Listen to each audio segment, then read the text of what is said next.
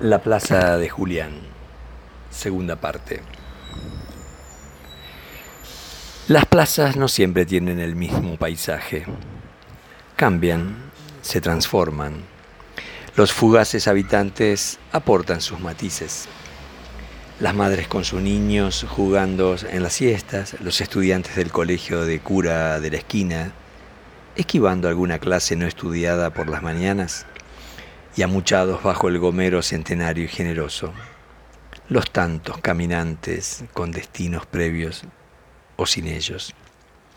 En cambio, los que juegan al fútbol la conocen muy bien, al convertirla en la mejor cancha del planeta cada sábado o domingo.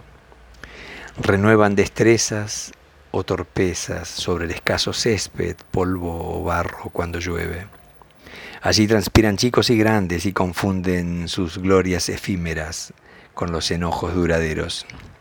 Discuten cada jugada e igual que en la vida, todos quieren ganar. Sin embargo, los une una elevada dosis de solidaridad que se aprecia en el preciso momento en que la pelota sale de la cancha y llega veloz a la calle peligrosa. Es alto el riesgo de perderla bajo las ruedas de un coche y nadie quiere quedarse sin seguir jugando. Es también el único momento donde jamás se escucha una queja porque la búsqueda del gol bien vale un potente pelotazo aunque salga desviado y termine en la calle. Rescatarla poniendo en riesgo el propio cuerpo merece aplausos y es ley. El que patea fuerte y lejos la va a buscar. El resto se une a la colectiva solidaridad, chiflando, gritando o levantando las manos a los automovilistas para que frenen o al menos tengan consideración por esa pelota y si es posible también por el que pateó, que como fue dicho, jamás duda de correr el rescate. Julián miraba cada partido desde atrás del arco que daba la calle peligrosa. Su condición de observador de la vida le anticipaba los fines de semana que sus libros podían esperar a ser leídos, porque mirar los partidos de fútbol se convertía en el mejor programa con la mejor platea. Además, por su condición de habitante de todas las horas del día y las noches de esa plaza, llegaba a ese lugar antes que los jugadores y ocupaba el banco de madera con respaldo que casi casi le pertenecía.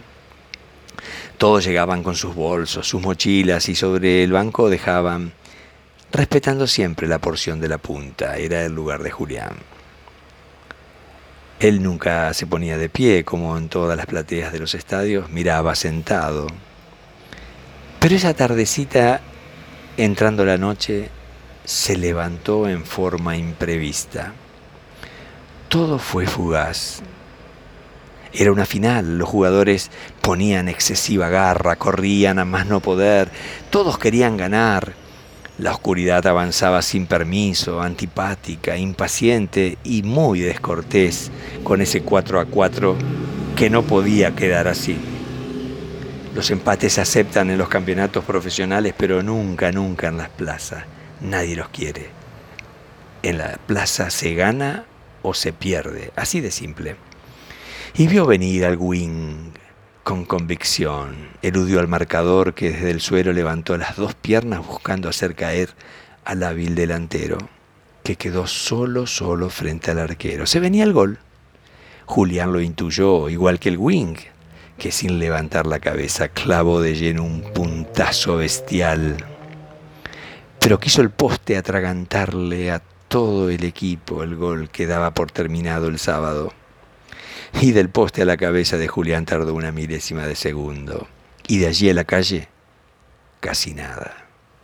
Esa calle peligrosa parecía también querer terminar el partido. Julián corrió sin pensarlo. La frenada fue un rugido y el ruido de encadenado choque de autos, un concierto de vidrios crujientes y desparramados. La pelota rebotó en el auto estacionado enfrente y Julián llegó primero. Desde allí la revolvió a la cancha.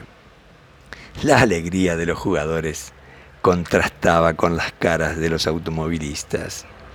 En silencio uno de ellos se preguntó si no hubiera sido mejor evitar el freno que impidió pisar la pelota. Desde la cancha llegaron fervientes y espontáneos aplausos reconociendo su audaz maniobra. Ese sábado, como pocas veces, el partido terminó empatado.